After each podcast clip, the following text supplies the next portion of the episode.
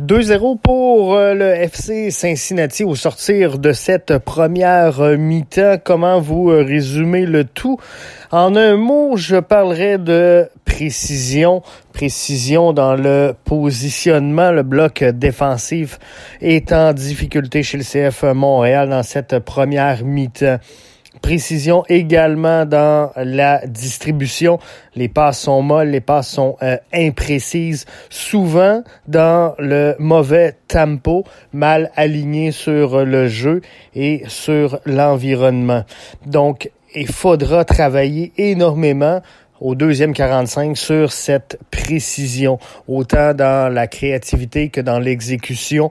C'est ce qui euh, pourrait sauver le CF Montréal, je vous le rappelle, en retard 0-2 après le premier 45.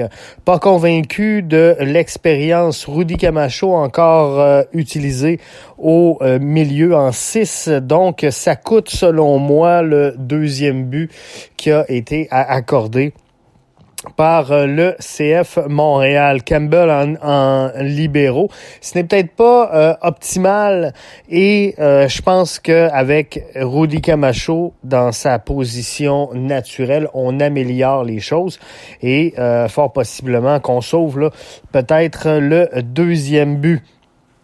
Donc, faudra surveiller tout ça. Et ce que je regarderai dans cette entracte, comment Hernan Lozada va gérer son match pour la deuxième mi-temps.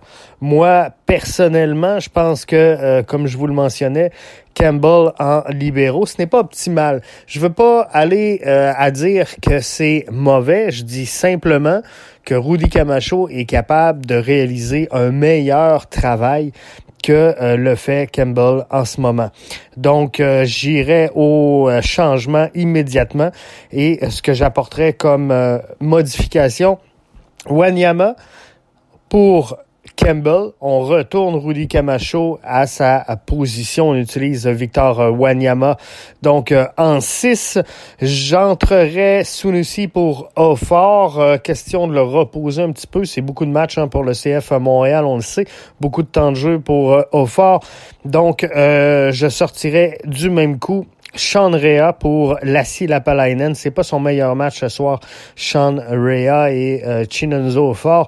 Ben, il fait mal paraître présentement ses euh, coéquipiers sur euh, le terrain avec beaucoup de déchets techniques. Mais offensivement, c'est rempli. Je vous rappelle, je vous ai dit, le mot-clé, c'est la précision. Et c'est ce qu'on a manqué énormément.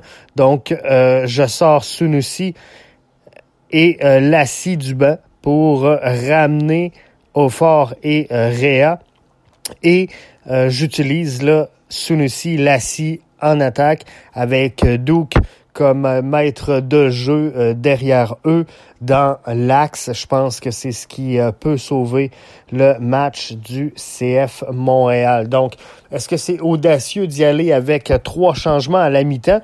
On a sorti Romel Kyoto au euh, dernier match du côté d'Hernan Lozada, donc je pense qu'on est en mesure de faire ce genre de changement-là. Question euh, d'aller justement offrir là, du euh, gros jeu pour revenir dans cette rencontre-là. C'est une possibilité hein, pour le CF Montréal, même si on est en retard 0-2.